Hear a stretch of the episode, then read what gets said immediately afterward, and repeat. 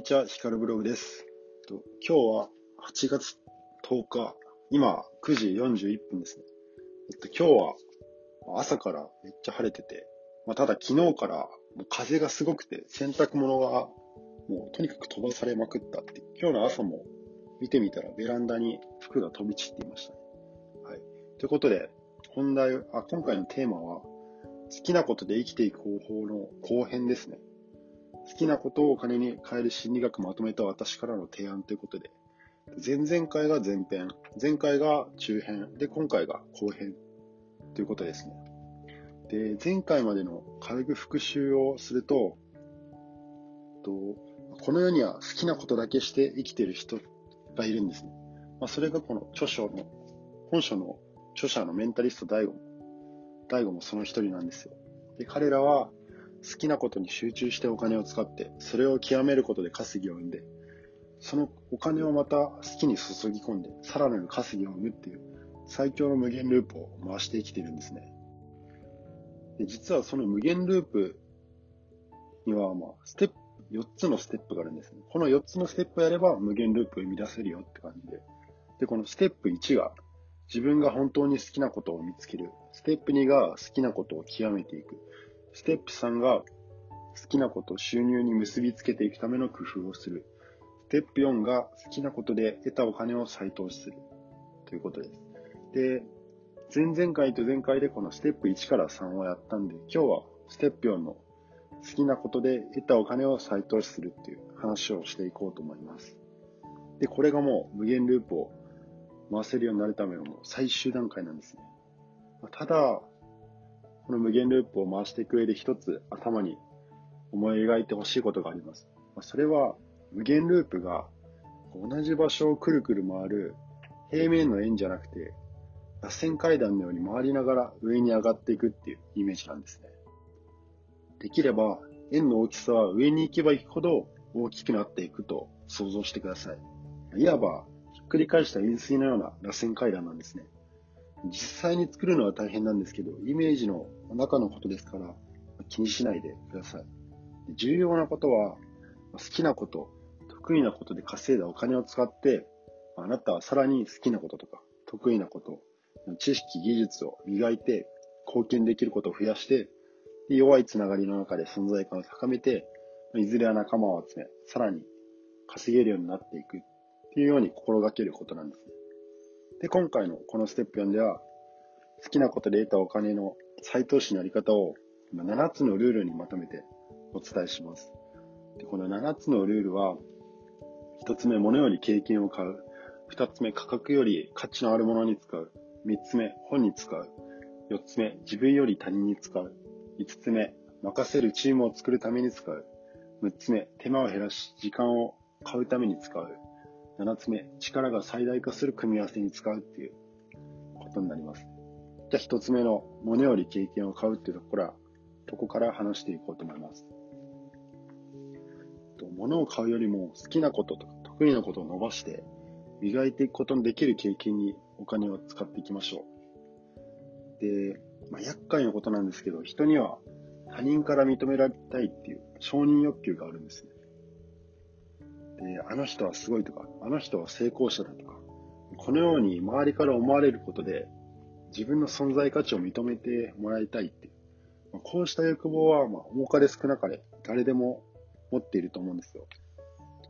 で自分自身もありますし、もしかしたら多分皆さんもあると思うんです。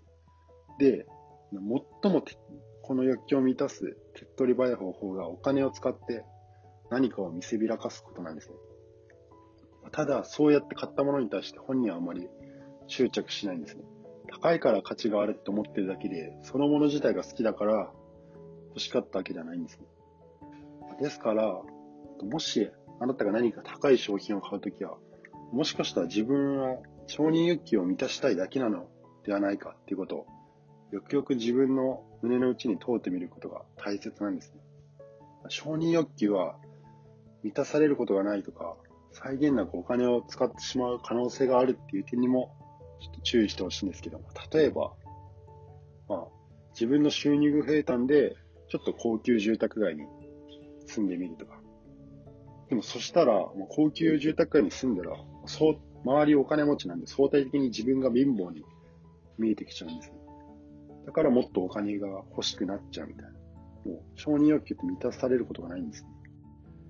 ただもちろん、高価な買い物をすること自体が間違っているわけではないんですね。まあ、それが好きなこととか得意なことに磨きをかけて、払った以上のリターンが得られる買い物であるのなら、むしろ進んですべきですということで。私自身も、ベネックスリカバリーウェアとか、ハイパーボルトっていうマッサージの機械とか、まあ、ベネックスがも着るだけで体が回復するっていうもので、まあ、一着、例えば上だけ買っても1万円近くしますし、下だけ買っても1万円近くしますし、で、そのハイパーボルトっていうマッサージマシンも7万円とかしますし、めちゃくちゃ高いんですよ。そういうもの買ってるから自分、すぐお金なくなっちゃうんですけど、それによって日々のパフォーマンスアップしますし、生産性も上がるし、もちろんサッカーでの疲労も軽減されますしっていう、その、承認欲求とかじゃなくて、自分のパフォーマンスを最大化するために、誰かに見せびらかすとか、見せびらかすためとかではないんで、こういう買い物ならいいってことですね。で、お金は使えばなくなるけど、スキルは使えば使うほど鍛えられるって話で、知識とか経験とかスキルは人間にとって最大の財産なんです。お金は使えばなくなるんですけど、知識、経験とかスキルは使えば使うほど鍛えられる。得たお金は誰かに騙されて奪われることもあるんですけど、知識、経験、スキルは自分の頭の中にあるので誰も奪うことができないんです。もしお金を失うことがあったとしても、持ってる知識や経験とかスキルを使って、またお金を生み出していけばいいだけのことなんですね。例えば、私自身今、プログラミングを学んで Web 制作できるようになったんですけど、まあ、今、全財産取られたりしても、まあ、Web 制作すれば個人で稼げるんですよ。例えば、もうその、自分が公務員だった頃、まあ、これ全ての公務員に当てはまることではないと思うんですけど、自分の場合はもう、公務員としてはまあ働けるけど、個人で稼ぐ力としてはノースキルで、例えば公務員だった時にいきなり解雇されて、全財産を奪われましたって言ったら、もう稼ぐ術が、もうスキルゼロなんで、稼ぐ術がなかったんですよ。まあ、そんな感じで、あともう一つ、あの、テッドトークで、ホープインバイツって有名な動画があるんですね。あの願うは、思うは招くとか願うは叶うとか、あの、下町ロケットの題材となった男の人が、まあ日本語で喋ってる動画なんですけど、その話の中に出てくるおばあちゃんが、まあもともとカラフトに住んでて、ただその、あまあ、結構お金持ちだったんですよ。ただ、ロシア軍が攻めてきて、カラフトから追い出されたんですよ。で、それでも全財産を失って、でもそのおばあちゃんはそれ以来、まあ、お金なんて持っていてもしょうがないから、もう本、本を買ってスキルをつけなさい、知識つけなさいってずっと言ってたみたいな。まあ、そういう感じですね。お金は使えばなくなるんですけど、スキルは、スキルとか経験とか知識はもう取られないし、最大の財産なんですね。で、で、このステップ4の好きなことで得たお金を再投資するのルール2つ目は、価格より価値のあるものに使うっていう話で。これ、えっと、この、これを買って、買った分以上お金が戻ってくるか、まあ、価格より価値のあるものに使うっていう話なんです。ただ、可能性に対してはきちんとお金を使うことが大切です。10万円の投資で10万円以上の価値が得られれば、そのお金の使い方、無駄じゃないんですね。一方、10万円を惜しく感じてしまって、投じるべき時に使わなければどうでしょう。確かに手元にある10万円は減りませんが、あなたにとってそれ以上の価値を生み出してくれませんってことで。まあ、例えば私、公務員だった頃、年末年始ってサッカーの練習ないんですよ。で、仕事も休みなんで、休みは1週間弱しかなかったんですけど、そこで自分はスリランカにバックパッカーしに行って、確か航空券だけで十何万とか、なくと、十何万とかもするし、まあ、結構高い買い物だったんですけど、そのスリランカを回った1週間弱の経験というか、まあ、思い出はすごい頭の中に鮮明にありますし、本当行ってよかったなって思いますし、そんな感じで、まあ、その頃払った十何万円は、全く無駄じゃなかったなっていうか、それ以上の価値あるなっていう感じで。で、その学生時代も、自分バックパッカーしてたんですけど、もう金とか本当になくなってって、最後も借金しながら、キャッシングしながら旅してたって感じで。まあでも、今思うと、その旅してたこと本当に良かったなって、すごい貴重な経験できたんで、まあ、その借金はまああんまおすすめじゃないんですけど、借金してまでも自分の経験を買うとか、価値のあるものに使うっていうのはまあ大事なのかなって思いますね。はい。で、三つ目のルールは本に使うですね。で、著者は本に価値を感じてるから、まあ本って言ってるんですけど、実際本じゃなくても構わないんですね。まあ、お金は自分なりの価値の物差しを持って使うっていう話ですね。例えば、お店に1万円の T シャツがあったとします。1万円っていう値札がついてるからきっと価値のあるものなんだろうっていう考え方ではなくて、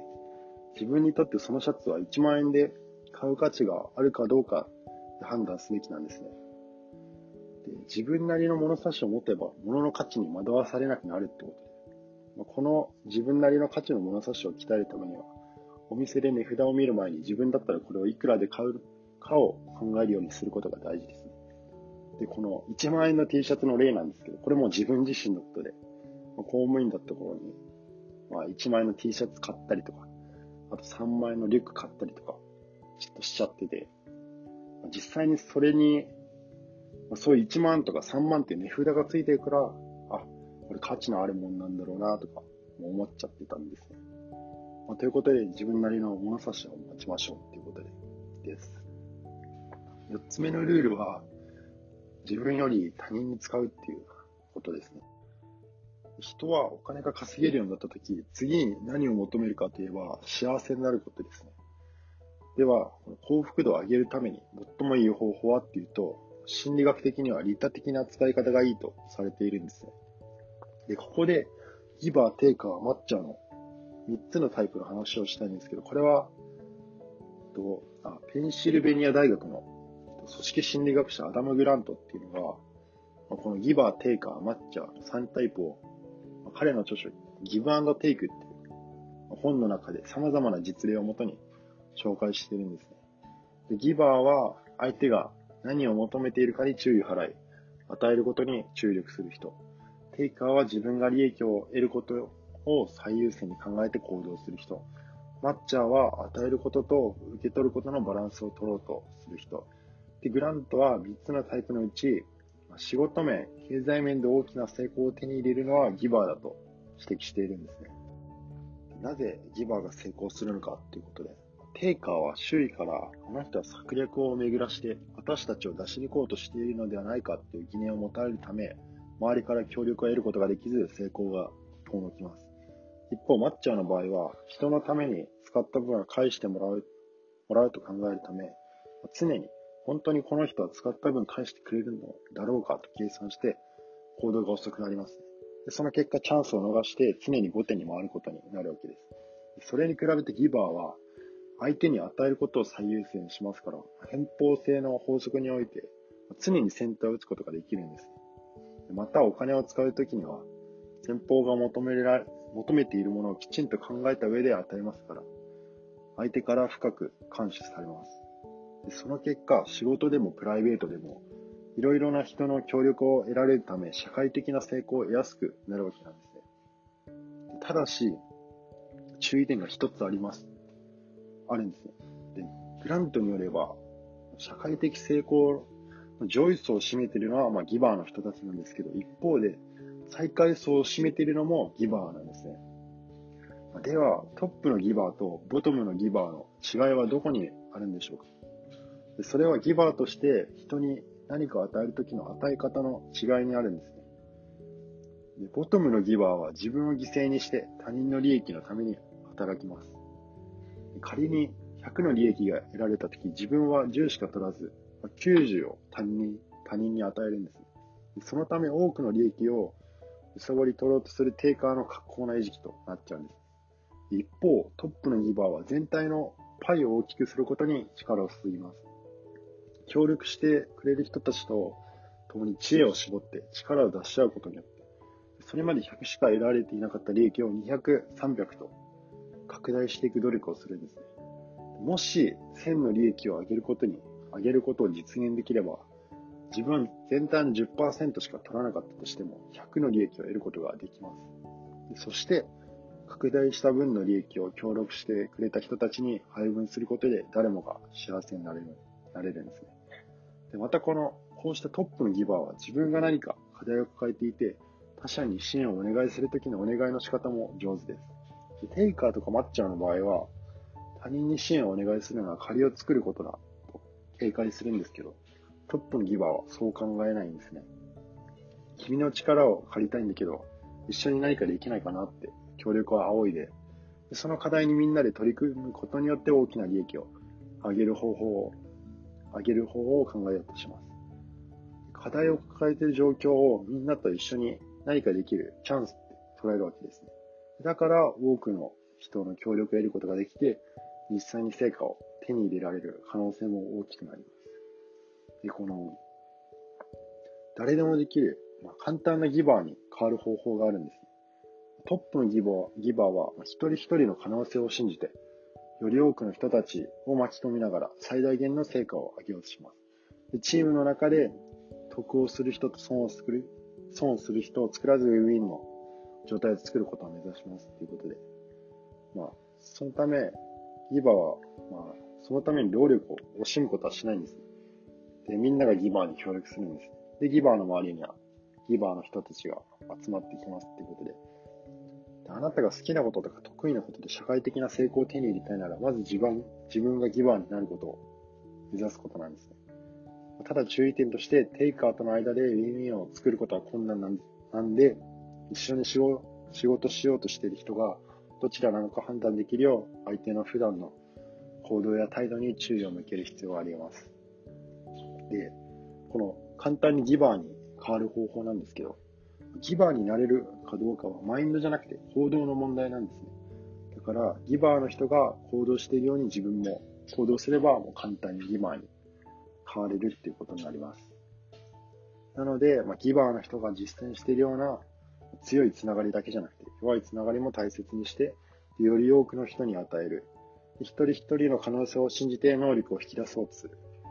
より多くの人を巻き込みながら最大限の成果を上げて、みんなで喜びを分かち合えるウィンウィンな状態を作ることを目指すっていうことを実践していきましょうっていうことになりますね。5つ目のルールは、任せるチームを作るために使うですね。好きなこと、得意なことを仕事にして続けていく上で、チームが必要になってくるんです。その時に大切なのは自分とは異なる、異なる能力を持った仲間を選んでいくこ。あなたの苦手なことが好きで、不得意なことが得意である人が最適です。で、6つ目のルールは、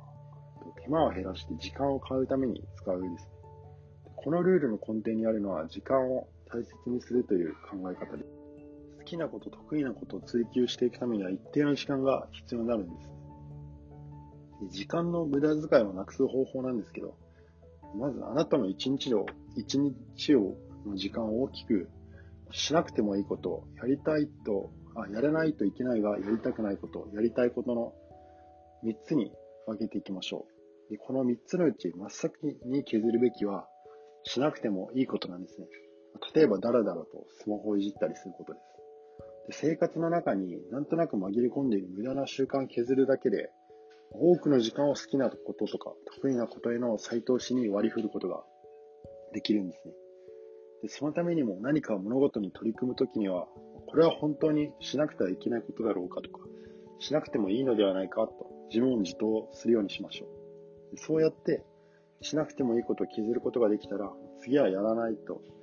いけないがやりたくないことを削りましょう。例えば、掃除洗濯など。こういったものは家事代行サービスなどに外注しましょうと。例えば自分の場合、としなくてもいいことなんですけど、この例で挙げたダラダとスマホをいじったりっていうのは、もう、これ自分のことなんで、自分のことです。例えば、まあ、公務員の時もこれを、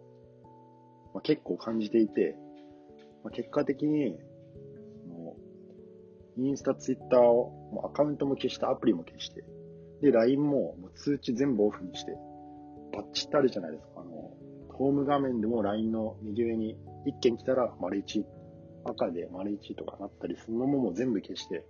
か LINE が来てるか来てないかわかんない状況にしたんです。で、しかも LINE をそのホーム画面の、スマホのホーム画面の1ページ目じゃなくて、もう2ページ目とか3ページ目とかに置いても、マジで LINE を触んないみたいな状況にしましたね。